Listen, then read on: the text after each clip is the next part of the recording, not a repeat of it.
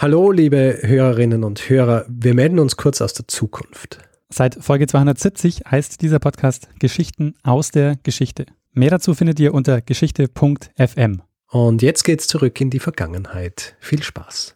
Hallo und herzlich willkommen bei Zeitsprung, Geschichten aus der Aber Geschichte. warte, kannst nochmal. Ich, ich bin aus Versehen oder gegen. ja, dabei war ich gerade so gut im Schwung, hast du gemerkt? lernen ein bisschen Geschichte. Lernen ein bisschen Geschichte, dann werden Sie sehen, Herr Reporter, wie das sich damals entwickelt hat. Wie das sich damals entwickelt hat. Hallo und herzlich willkommen bei Zeitsprung, Geschichten aus der Geschichte. Mein Name ist Daniel. Und mein Name ist Richard. Ja, und wir sind zwei Historiker und wir erzählen uns Woche für Woche eine Geschichte aus der Geschichte. Wir sind bei Folge 241 angelangt und äh, machen es immer so, dass der eine nie weiß, was der andere dem anderen, äh, was der eine dem anderen erzählen wird äh, in dieser Woche. Also um es einfach auszudrücken, der eine erzählt immer dem anderen die Geschichte und derjenige, der die Geschichte erzählt, bekommt, weiß nicht, worum es geht. Das ist nicht einfacher. ja, Das ist jetzt komplizierter. Na gut. Aber äh, ich glaube, mehr oder weniger wissen die Leute jetzt schon, dass einfach der eine nie weiß, was der andere ihm erzählen wird. Ja, das stimmt. Ich wollte jetzt nur die, die, die neu dazukommen sind, abholen. Ja, ja, natürlich. Das ist wichtig. Weil Genau. Viele hören sich die aktuellste Folge zum ersten Mal oder zum ersten Mal Zeitsprung mit der aktuellsten Folge an. So würde ich sie auch machen, wenn ich frisch irgendwo einsteige. Außer es ist was, was man chronologisch anhören muss, dann natürlich nicht, weil das wäre blöd. Aber ja, du hast recht. Also gut. Ich hoffe, alle, die jetzt zum ersten Mal Zeitsprung hören, wissen, was der Deal ist hier. Sehr gut. Um vielleicht noch einen besseren Eindruck davon zu gewinnen, äh, was wir hier machen, Richard, ähm, weißt du Mhm. noch, was wir letzte Woche für eine Geschichte besprochen haben? Ja, wir haben letzte Woche, beziehungsweise du hast die Geschichte erzählt von äh, René Blondelot, der die N-Strahlen entdeckt hat. Und es sollte sich herausstellen, dass diese N-Strahlen nicht genau das sind, äh, von dem man gedacht hat, dass sie es sind. Ja, richtig. Um jetzt hier nicht zu viel, äh, zu viel zu spoilern. Sehr gut. Ja, Richard, das heißt, letzte Woche haben wir so Wissenschaftsgeschichte 19. Mhm. Äh, Ende 19. Anfang 20. Jahrhundert gemacht. Äh, wohin geht's äh, diese Woche? Ich würde sagen, es ist diesmal ein ziemlicher Bruch. Mhm. Es wird nämlich diesmal um Kunst gehen. Sehr schön. Kunst? Es wird um Kunst gehen. Es ist, äh, naja, es ist nicht dezidiert Kunstgeschichte. Ich meine, es ist eine Geschichte, in der es um Kunst geht, aber es ist eine Kunstgeschichte. Allerdings, ich greife hier schon vor. Wir werden uns einen Vorfall anschauen, Mhm. der, wie soll ich sagen, exemplarisch sein soll dafür, wie so ein kleiner Vorfall die kulturelle Landschaft zweier Länder eigentlich nachhaltig verändern kann. Mhm. Zeitlich ist es auch ein ziemlicher Sprung. Mhm. Ja. Wir springen nämlich diesmal ins Jahr 1648. Hm. Du als Historiker, dir sagt natürlich das Jahr 1648 was. Das ist ein Jahr, das für viele europäische Mächte von, ich möchte fast sagen, eminenter Wichtigkeit war. Ja, also ich äh, habe schon eine Idee, was äh, du mit dem Jahr, also was, was du damit meinst. 1648 ist das Jahr, in dem der Dreißigjährige Krieg beendet wurde. Mhm. Durch den Westfälischen Frieden. Sehr gut. Kommen wir auch noch zu sprechen drauf. 30-jähriger Krieg, so eine einschneidende Sache, ja. Und wir haben eigentlich noch ganz wenig drüber gesprochen, oder? Wir haben über den Anfang mal gesprochen, weil du hast zum Prager Fenstersturz mal was gemacht, beziehungsweise zum ersten Prager Fenstersturz. Ah, shit, stimmt ja gar nicht. Du hast, ähm, oder? Die, die Hussitengeschichte war zum ersten Prager Ja, ja. Fenstersturz, aber das ist äh, deutlich früher. ja, aber Fenstersturz ist schon richtig, weil ja der zweite Prager Fenstersturz derjenige war, der mm, als Auslöser des 30-jährigen Krieges gilt. Genau, ja. Vielleicht nur kurz noch zum, zum 30-jährigen Krieg, weil das so was Großes ist. Der 30-jährige Krieg ist eben so komplex, dass wir zum Beispiel nie hervorgemachen äh, könnten, eine kleine Geschichte des 30-jährigen Kriegs. Also eine kleine Geschichte können wir schon machen, oder so. Eine Nein, wir Geschichte. eine kleine Geschichte. Das wäre äh, das wär viel zu verkürzt. Also in unserem Format 30 Minuten bis 45 Minuten, maximal eine Stunde oder so, kann man den 30-jährigen Krieg nicht unterbringen, aber wir können Teilaspekte des 30-jährigen Kriegs unterbringen. Zusammenfassend aber zum Dreißigjährigen Krieg, damit man sich vorstellen kann, äh, was das für ein Konflikt ist, der hier jetzt im, im Jahr 1648 zu Ende geht. Ursprünglich war es ein Religionskrieg, also grob gesprochen zwischen Katholiken und Protestanten. Im Lauf der Jahrzehnte wird er dann aber zum, zum klassischen Territorialkrieg und es sind im Grunde alle großen Mächte Europas daran beteiligt. Also vor allem einmal das, äh, das Kaiserreich, Frankreich, Spanien, Schweden. Es gibt etliche Nebenschauplätze, neben, Nebenkriege, die entstehen daraus. Und der Krieg war auf vielen Ebenen eine riesige Katastrophe. Wie so oft natürlich vor allem für die, für die Bevölkerung der Länder, die involviert waren in diesen Konflikt. Also es hat Regionen gegeben, die im Laufe dieses Kriegs fast 50 Prozent ihrer Bevölkerung verloren haben. Nicht nur durch kriegerische Auseinandersetzungen, also nicht nur Soldaten, die sich gegenseitig umgebracht haben, sondern auch durch Hungersnöte zum Beispiel, mhm. aber auch durch Seuchen, also die ständigen Truppenbewegungen, ja, äh, unterschiedliche Armeen, die in unterschiedliche Länder einfallen, haben natürlich auch immer Krankheiten mitgebracht. Ja. Seuchen wie äh, zum Beispiel Typhus, Ruhr, aber natürlich auch die Pest. Mhm. Das heißt, das Ende dieses Krieges diese Auseinandersetzung es ist was, das für ganz Europa wahnsinnig wichtig war. Und das sollte im Jahr 1648 passieren. Und wie du vorher schon erwähnt hast, passiert es im Rahmen des Westfälischen Friedens. Ein Westfälischer Friede klingt ja jetzt auch so, als wäre das so ein, ein Friedensvertrag, der jetzt, äh, wo sie dann zusammenkommen und sagen, gut, wir unterschreiben dieses Ding jetzt und dieser Krieg ist zu Ende. In Wirklichkeit ist das aber ein Frieden, der aus mehreren unterschiedlichen Verträgen besteht, und zwar Verträge, die zwischen Mai und Oktober 1648 unterschrieben worden sind. Mhm. Ausgehandelt wurden diese Verträge allesamt in Münster und Osnabrück, deswegen auch Westfälischer Friede. Und es zeigt sich hier auch, wie komplex dieser ganze Krieg war, diese, dieser, dieser Konflikt, weil mit den Verhandlungen zu diesen Verträgen ist schon fünf Jahre vorher begonnen worden. Und zwar im Rahmen eines Friedenskongresses. Und äh, ein Friedenskongress, den es in der Art noch nie gegeben hat. Also, dass wirklich alle beteiligten Kriegsparteien dabei waren und, und Frieden ausgehandelt haben. Unsere Geschichte findet jetzt statt in einer Zeit, als diese Verträge teilweise schon unterzeichnet worden sind, aber die großen Verträge, die dann tatsächlich das Ganze abschließen sollten im Oktober 1648, die sind noch nicht unterzeichnet. Mhm. Deswegen gibt es auch noch immer kriegerische Auseinandersetzungen beziehungsweise Kampfhandlungen. Sowas findet jetzt auch in dieser Geschichte statt. Prag, wie du vorhin schon mal erwähnt hast, ist ja schon einmal vorgekommen und zwar also bei uns in der Folge 83. Der Titel war 100 Jahre vor der Reformation und es ging, wie du auch gesagt hast, um die Hussitenkriege, ja. also Vorläufer der Reformation, beziehungsweise dann des Protestantismus der Protestanten und das interessanterweise ist ja dann auch wieder ein Grund, warum überhaupt dieser 30-jährige Krieg stattgefunden hat. Also, ähm, wie soll ich sagen, es schließt sich nicht der Kreis, aber die Dinge sind alle miteinander verknüpft. Im Sommer 1648 ist die Lage in Prag folgendermaßen, die Stadt ist eigentlich Sitz des Kaisers gewesen. Und ähm, jetzt stehen vor dieser Stadt die Armeen der Schweden, beziehungsweise eine ganz spezifische Armee, nämlich die Armee des schwedischen Generals Königsmark. Und Prag ist zu jener Zeit eigentlich so ein bisschen so das Traumziel eines jeden Generals gewesen, weil es eine wahnsinnig reiche Stadt war. Also nicht nur was Gold und Silber angeht, sondern auch was kulturelle Schätze angeht. Mhm.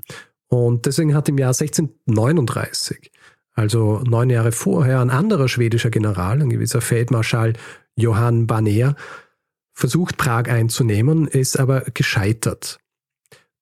Nur nebenbei, falls du dich fragst, äh, was ist Feldmarschall eigentlich für eine Art General? Ja, ja also was ich mich ja frage, Richard, was ist eigentlich Feldmarschall für ein äh, General? Naja, äh, wir reden hier immer über unterschiedliche äh, verwenden dann so, äh, so Begriffe und so weiter. Und ich habe mich eben auch gefragt, was genau ist eigentlich ein Feldmarschall? Und ähm, ein Feldmarschall ist quasi der höchste General. Im Grunde der Oberbefehlshaber aller Armeen. Der General der Generäle. Mhm. Hat ihm nichts genützt. er scheitert an Prag, stirbt dann auch im Jahr 1641. Auf jeden Fall, jetzt ist die Chance für Königsmark gekommen Und Königsmark selber ist auch nicht irgendwo, er ist jemand, der, der einen rasanten Aufstieg äh, gemacht hat, eigentlich im Militär. Und interessanterweise ist er auch kein Schwede. Also eigentlich in, in äh, Prignitz in äh, Brandenburg geboren, war zuerst Rittmeister im kaiserlichen Heer und läuft dann aber 1630 zu den Schweden über und wird 1635 zum Oberst befördert. Mhm. Und für ihn wäre natürlich die Einnahme Prags so die Krönung seiner, seiner bisherigen militärischen Laufbahn. Ist natürlich ein Grund, warum er trotz des eigentlich schon ausverhandelten westfälischen Friedens hier noch immer das Interesse besteht, Prag einzunehmen. Ein anderer Grund, warum man Prag einnehmen will, ist höchstwahrscheinlich auch die Tatsache, dass es nicht sehr schwer sein wird. Weil die kaiserliche Armee ist zu diesem Zeitpunkt eigentlich überhaupt kein Problem mehr für die Schweden, mhm. weil sie einige Jahre vorher, im Jahr 1645, bei der Schlacht bei Jankau, eine Stadt, die 60 Kilometer südlich von Prag ist, vernichtend geschlagen worden ist. Mhm. Also diese kaiserliche Armee ist so vernichtend geschlagen worden, dass der Kaiser aus Prag fliehen musste und im Grund zu jenem Zeitpunkt schon klar war, dass der Krieg für das Kaiserreich vorbei ist. Das ist ja auch sowas, was äh, überraschend kommt. Ne? Also der Kaiser sitzt zu dem Zeitpunkt äh, in Prag und nicht in Wien. Ähm, ja.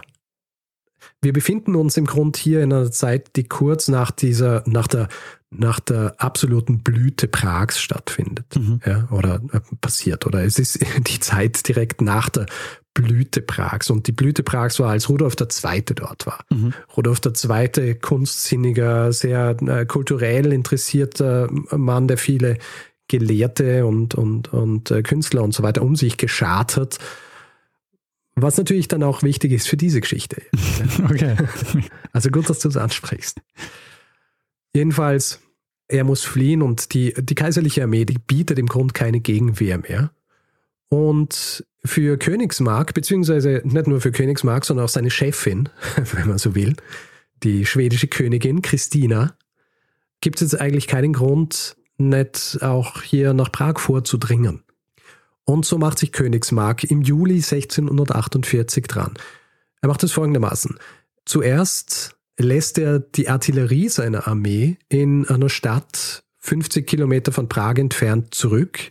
Äh, die Stadt heißt Rakonitz und er reitet dann aus dieser Stadt nur mit 1000 Musketieren und 2000 Reitern aus. Also er lässt Artillerie und den ganzen Tross in dieser Stadt und äh, Königsmark reitet mit seinen Leuten aus zu einem kleinen Dorf namens Dobra, das ganz in der Nähe von Prag ist, wo sie sich dann vorbereiten auf die, auf die Einnahme der Stadt. Er verkündet dort auch seinen, seinen Leuten, wir werden jetzt die Stadt einnehmen. Mhm. Die freuen sich natürlich drauf.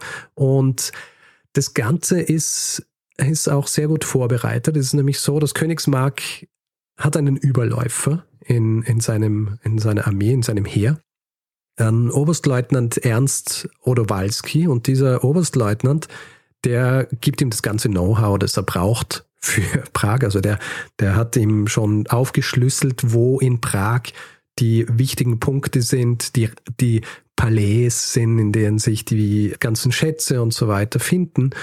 Außerdem ist er auch derjenige, der mit, mit seinen Leuten die Vorhut bildet, um die Stadt einzunehmen. Mhm.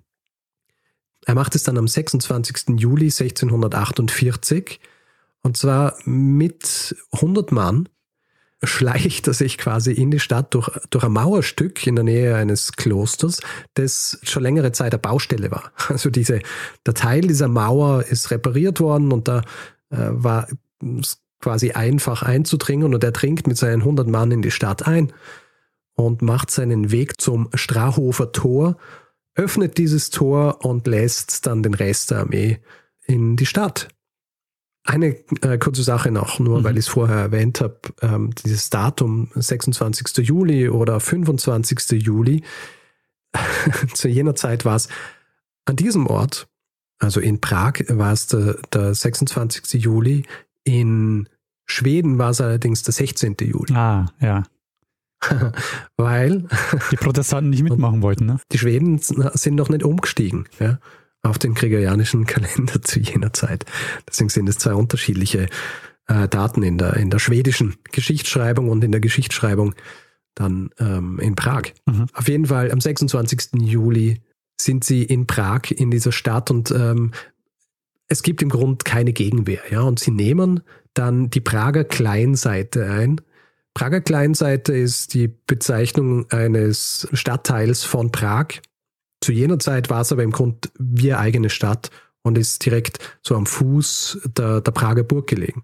Des Radschin, also des Burghügels. Am 5. August, also nicht viele Tage danach, erfährt dann auch die schwedische Königin Christina davon, dass Königsmark die Stadt eingenommen hat. Und in einem Schreiben, das sie dann an ihren General verfasst, schreibt sie etwas, das für Prag und auch für, für Schweden äh, relativ folgenschwer sein sollte. Und ich zitiere jetzt, Vergesst nicht, euch darum zu kümmern, mir die Bibliothek und die Raritäten zu schicken, die sich in Prag befinden. Wie ihr wisst, ist dies das Einzige, was mir wirklich wichtig ist. Hm. Hm. Königsmark bekommt dieses Schreiben und er lässt sich das auch nicht zweimal sagen. Prag, wie ich vorher schon erwähnt habe, war ja die Residenz Rudolfs II. und Rudolf II., der hat einfach wahnsinnig viele Dinge angesammelt. Mhm. Ähm, die ganze Stadt war voll mit diversen Bibliotheken, Kunstsammlungen, mit Gemäldesammlungen. Und die schwedische Armee, die sammelt alles ein. Die sammeln so viel ein, dass der Wert dieser Kriegsbeute auf ungefähr sieben Millionen Reichstaler geschätzt worden ist. Und bevor ja. du jetzt fragst. Ja. Richard. sieben Millionen Reichstaler? Bevor du jetzt fragst, wie viel sieben Millionen Reichstaler in heutiger Währung sind, ich kann es nicht sagen. Ich habe versucht herauszufinden, ähm, äh, es gibt keine Inflationsrechner, naheliegenderweise vor allem, weil der Wert des Reichstalers ja auch nicht immer dasselbe war. Aber sieben Millionen Reichstaler, ich meine, du merkst es an der Zahl, sieben Millionen, das ist sau viel Geld. Ja, das kann man sich vorstellen, ja. Es ist, man kann sich vorstellen, es ist massivst und sie sammeln diese Dinge ein. Allerdings, die Schweden haben ein kleines Problem, denn äh, es gibt den Artikel 16 des Friedensvertrags, der gerade ausgehandelt wird, noch nicht unterzeichnet. Und in diesem Artikel 16 steht, dass nach der Unterzeichnung dieses Friedens Beute nicht mehr außer Landes gebracht werden darf. Also sie müssen sich das heißt, sie, sie müssen sich beeilen und müssen schauen, dass bevor dieser Vertrag unterschrieben wird, all diese Dinge nach Stockholm verschifft werden. Deswegen werden dann Ende September 1648 all diese Dinge auf Wagen beziehungsweise dann Schiffe gepackt, um sie in Richtung Stockholm zu verschiffen. Also es ist, ähm, ist eine Reise mit mehreren Stützpunkten. Sie bringen uns zuerst einmal nach Dömitz. Kennst du Dömitz? Dömitz, äh, nie gehört. Dömitz ist eine Stadt in Mecklenburg. Verstehe, nee, äh, Dömitz sagt mir nichts. Die Stadt ist auch ganz interessant, weil sie im Zug des Dreißigjährigen Kriegs eigentlich von, von allen unterschiedlichen Mächten einmal besetzt worden ist. Mhm. Also unter anderem ist die Festung dort bei Dömitz auch von, von Wallenstein besetzt worden und im Jahr 1648 wird sie eben von den Schweden besetzt. Und dorthin bringen die Schweden diese Beute aus Prag, um sie zu überwintern. Es ist schwierig im Winter solche Sachen zu transportieren, also lassen sie es einmal in Dömitz und im Frühjahr 1649 bringen sie diese Dinge dann nach Wismar und im Mai 1649 kommt all dieses Zeug schließlich in Stockholm an. Mhm. Also es gibt ja Erwähnung im Reichsrat am 30. Mai 1649, dass die Dinge angekommen seien, auch dass die Königin sehr erfreut sei darüber und dass sie einen eigenen Anbau für das Schloss plant, um all diese Dinge auch auszustellen. Du fragst dich jetzt natürlich, was genau sind diese Dinge, die sie nach Stockholm gebracht haben? Ja, ich frage mich, bist du noch bei der Vorgeschichte oder ist das schon das Ereignis? Mein guter Mann, das ist das Ereignis. Ja? Sie haben die Stadt geplündert und alles mitgenommen, was es, was es an, an Kunst und Geld gibt. Was für Ereignis braucht man? Jedenfalls, sie haben diesen Schatz nach Stockholm gebracht und Prag war voll mit diesen Dingen. Unter anderem hat es eben auch viele Bibliotheken gegeben. Und deswegen ein großer Teil dieses Schatzes sind Bücher. Mhm. Du denkst ja jetzt, ähm, na gut, Bücher als Schatz, ich weiß nicht so recht. Aber das waren Dinge dabei, die waren einfach außergewöhnlich. Mhm. So außergewöhnlich, dass, ja, unwiederbringlich. Ja. Erstens einmal werden zwei riesige Bibliotheken äh, geplündert, die Rosenbergische und die Dietrichsteinsche.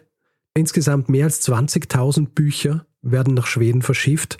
Und zwei möchte ich rausstreichen. Der Codex Gigas, der direkt aus der Prager Burg geraubt worden ist. 75 Kilogramm schwer, hm. auf Pergament verfasst und angeblich mit Hilfe des Teufels innerhalb einer Nacht geschrieben. Dieses Buch, und das ist auch wieder so ein lustiger Zufall eigentlich. Ja. Das Buch war eigentlich nur auf der Burg, weil sich im Jahr 1594 der interessierte Kaiser Rudolf II. das Buch ausborgen wollte.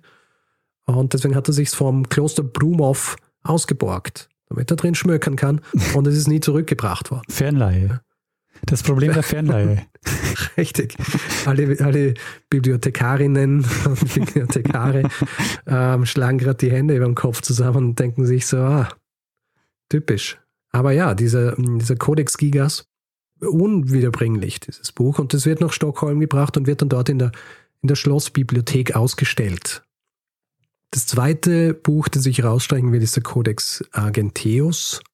Äh, wahrscheinlich im 6. Jahrhundert in Ravenna geschrieben und seit dem 16. Jahrhundert dann Teil der Schatzkammer Rudolfs. Und nachdem dieses Buch dann in äh, Stockholm ankommt, steht es zuerst einmal eine Zeit lang in der Bibliothek der Königin. Und Königin Christina, ich weiß nicht, wie viel du über sie weißt. Mm, gar nichts. Aber Königin Christina, sie dankt ab nach dieser ganzen Geschichte. Und nachdem sie abgedankt hat, schuldet sie ihren Bibliothekaren noch Geld und gibt deswegen ihrem Bibliothekar Isaac Vossius diesen Kodex hm. als Bezahlung. Und dann über diverse Käufe und äh, dann schließlich auch eine Schenkung gelangt dieser Kodex dann an die Universität in Uppsala und ist dort noch heute. Neben diesen zwei sehr wichtigen Büchern, wie gesagt, sind etliche andere Bibliotheken geplündert worden. Zum Beispiel auch äh, das böhmische Kronarchiv, das in der Wenzelskapelle im Prager Veitsdom war. Und hier zum Beispiel ein Teil dieser, dieser Dokumente, die gestohlen worden sind, die werden dann im Jahr 1690 von einem österreichischen Gesandten für 1000 Dukaten zurückgekauft. Neben Büchern vor allem wurden auch Gemälde gestohlen. Also insgesamt wahrscheinlich so irgendwo zwischen 500 und 750 Stück. Es ist nicht genau hm, klar, weil es nicht akribisch aufgeschrieben worden ist, was jetzt tatsächlich gestohlen worden ist. Und es sind vor allem äh, Gemälde gewesen aus Deutschland und aus den Niederlanden. Und es waren auch viele Gemälde dabei von Giuseppe Archimboldo, den du natürlich kennst als den Hofmaler Rudolfs II. Ähm, ja. Du, du, kennst ihn, du kennst ihn sicher. Das sind diese, das sind diese Gemüsebilder. Ach ja, die kenne ich. Diese Gesichter, Gesichter aus Gemüse. ja. Sind dann interessanterweise auch in den Aufzeichnungen der Schweden ist dann eines dieser Bilder auch vermerkt als ein Gesicht aus Gemüse oder so. also genauso kunstsinnig wie du und ich, diese Archivare der Schweden. Ähm, viele dieser Gemälde, die nach Schweden kommen, werden ausgestellt, werden aber auch verschenkt, werden an, an unterschiedliche Klöster gegeben, werden in Schlössern aufgehängt. Was die Gemälde von Akimboldo angeht, ist es so, dass die allesamt in Schweden dann verbleiben, auch nachdem sie abgedankt hat. Die nimmt sie nicht mit, weil sie sie nicht mögen hat. Mhm. Ihr haben die Akimboldo-Gemälde nicht gefallen. Nur noch mal kurz zur, zur Christina, weil ich sie jetzt noch einmal erwähnt habe und, und ihr, ihr Abdanken. Ja. Also sie dankt im Jahr 1654 ab und konvertiert dann auch im Jahr 1655 zum Katholizismus. Was äh, eigentlich eine Geschichte für sich wäre, wenn man sich das vorstellt. Das ist eine der wichtigsten protestantischen äh, Anführerinnen am Ende des Dreißigjährigen Kriegs dann zum Katholizismus überläuft. Mhm. Es ist nicht genau klar, warum sie das gemacht hat, aber ähm, es ähm, gibt natürlich Hinweise darauf, dass sie kein großes Interesse mehr daran gehabt hat, zu, zu regieren, dass sie viel größeres Interesse gehabt hat an eben äh, Kunst und Literatur etc. und dass sie sich auch eingeengt gefühlt hat durch, die, äh, durch diesen Protestantismus. Mhm. Ja, und dass dieses Konvertieren zum Katholizismus so ein Protest war. Grund, dass ich das jetzt noch einmal erwähne, ist, viele der Dinge, die nach Stockholm gebracht worden sind im Zuge dieses, dieses Beutezugs, oder viele, einige Dinge davon sind dann von Christina mitgenommen worden. Weil nachdem sie abgedankt hat, ist sie ins Exil gegangen und hat einige dieser Gemälde zum Beispiel mitgenommen, aber eben Archimboldo hat sie in, hat sie in Schweden lassen. Außerdem werden neben Gemälden und Büchern auch viele Skulpturen gestohlen. Und äh, hier vor allem Skulpturen aus Marmor und Bronze, weil man bei denen davon ausgegangen ist, dass sie am ehesten diesen Transport unbeschadet überstehen würden. Mhm. Es sind zum Beispiel vier Bronzestatuen von Adrian de Vries mitgenommen worden, darunter auch welche, die de Vries für Wallenstein gemacht hat. Und das war natürlich für die Schweden ein extra großer Triumph, dass sie hier diese Statuen mitnehmen, die für, für einen der größten Feldherren dieses äh, 30-jährigen Kriegs gemacht worden sind. Es gibt darum auch ein eigenes De Vries Museum in Stockholm, das in erster Linie befüllt wird mit den Statuen, die vom, ähm, von diesem Prager Kunstraub her rühren. Mhm.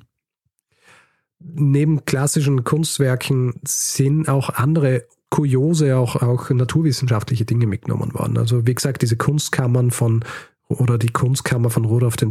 war auch mit kuriosen Dingen befüllt, ja.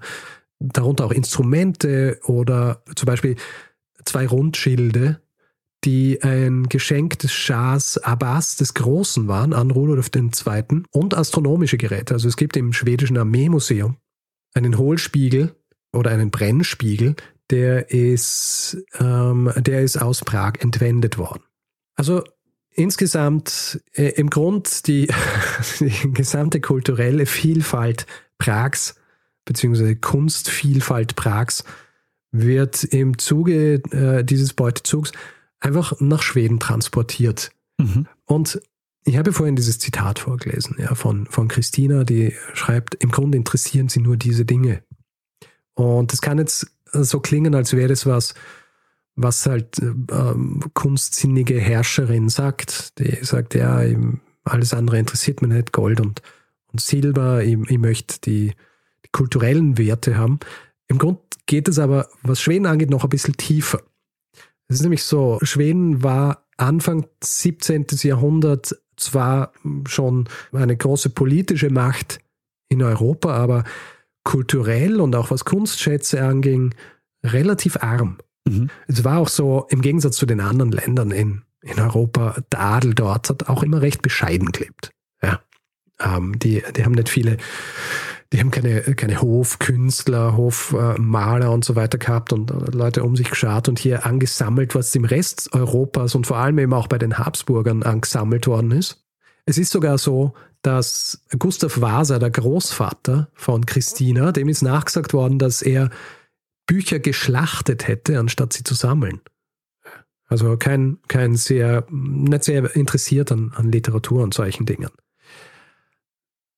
Für Schweden Anfang des 17. Jahrhunderts wichtig, dass sie diesen Missstand auch beseitigen. Also sie wollen sich auch einreihen in jene äh, Riege an an Mächten, die nicht nur stark sind, was Militär und so weiter angeht, sondern auch stark sind, was Kultur und Kunst angeht. Und deswegen der Vorgänger von Christina Gustav II., Gustav II. Adolf startet im Grund dieses Ansinnen. Und um das hinzukriegen, scheut Gustav II. Adolf auch nicht davor, diese Dinge als kulturelle Beute nach Schweden bringen zu lassen. Und nachdem von den Schweden die Stadt Mainz eingenommen worden ist im Zuge des, äh, im Zuge des Kriegs, schreibt er dazu in einer Vollmacht an, an seine Mitarbeiter in Mainz, alle die Bibliotheken und privaten Bücher, so im Schlosse und in den verlaufenden Kollegis, Schulen, Klostern oder sonst in den verlaufenden Häusern zu Mainz gefunden, werden unsertwegen und zu Kron Schweden besten arrestieren. Bedeutet, Sie sollen im Grunde alles, was sie in diesen Schlössern und in den Schulen und Klostern finden, mitnehmen und nach Schweden bringen. Also Kultur durch Kriegsbeute war im Grunde schwedische Strategie, die vor 1648 schon existiert hat, die aber durch diese Plünderung Prags durch Königsmark im Grunde erst wirklich in die Tat umgesetzt werden hat können. Mhm. Und es ist auch tatsächlich so, dass diese Dinge, die dann von Prag nach Schweden gebracht worden sind, Schweden schon einen anderen Stellenwert gegeben hat, was, ähm, was Kunst und, und diese und Literatur angeht. Also sie haben jetzt die Möglichkeit gehabt, unzählige Kunstkammern und Schlösser und Klöster mit, mit Gemälden und mit Büchern und mit Statuen zu füllen, was sie vorher einfach äh, nicht machen haben können.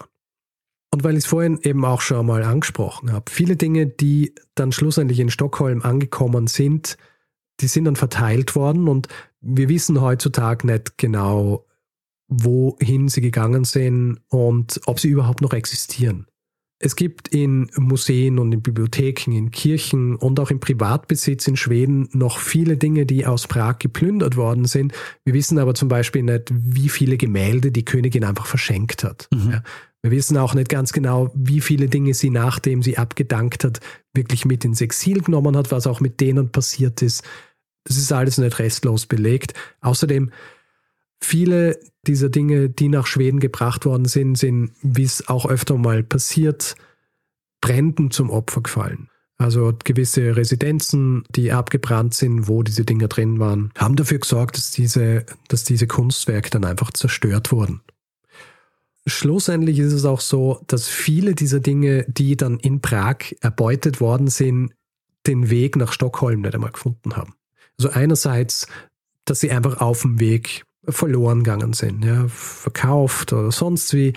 Aber auch viele Offiziere in der, in der schwedischen Armee, die sind nicht wirklich aus Schweden kommen. Und die haben die Dinge dann einfach selber mitgenommen, was der Grund ist, dass viele dieser Kunstwerke, die in Prag existiert haben, mhm. einfach über ganz Europa verteilt worden sind. Also die haben sie mitgenommen nach Hause, die sind dann wahrscheinlich, wenn sie gestorben sind, sind sie weiter vererbt worden. Vielleicht, wenn sie verarmt sind, sind sie verkauft worden. Das heißt, wir haben all diese Dinge verteilt über Europa.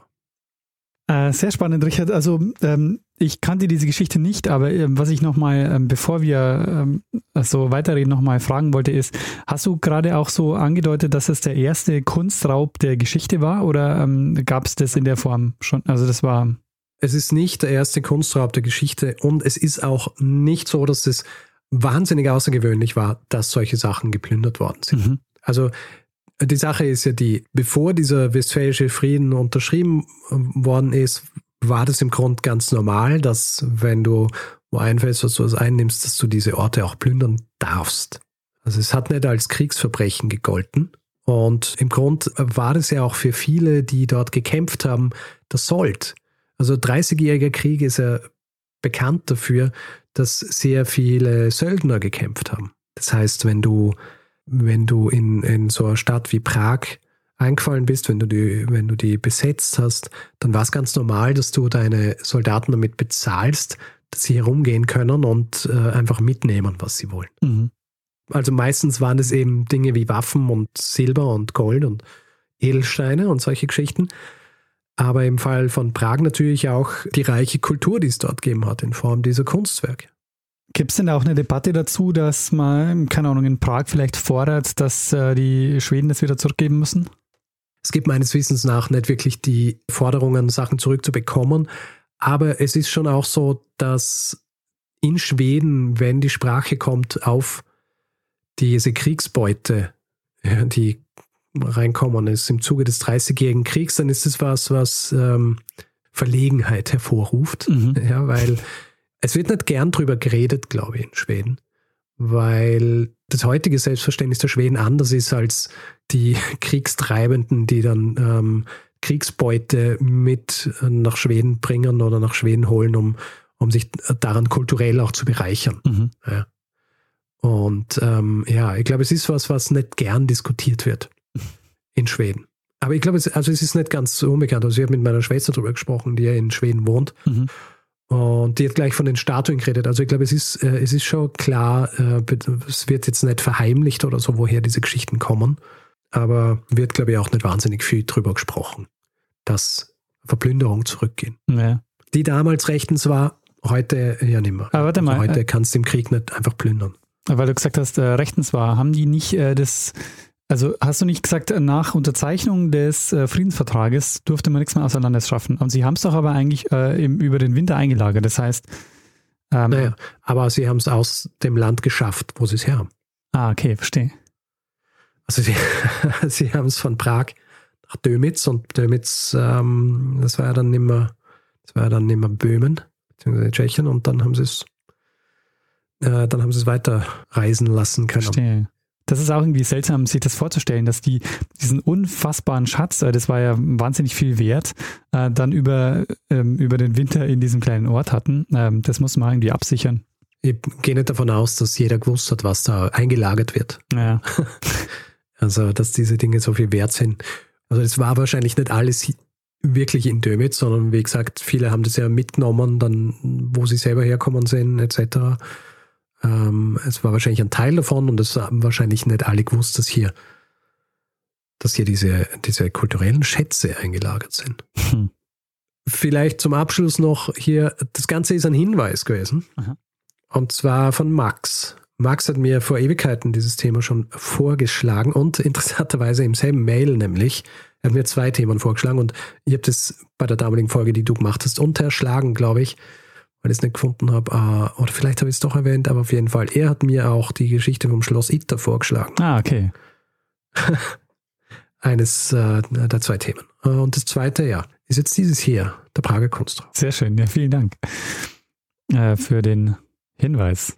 Wie ist denn das eigentlich, äh, diese Akim-Boldo-Bilder? Äh, Gibt es da zumindest wieder einige, die auch ähm, woanders zu sehen sind? Also, keine Ahnung, im Kunsthistorischen Ich Museum glaube, oder so? Archimboldo-Bilder gibt es schon, äh, gibt es, glaube ich, auch im Kunsthistorischen, ja.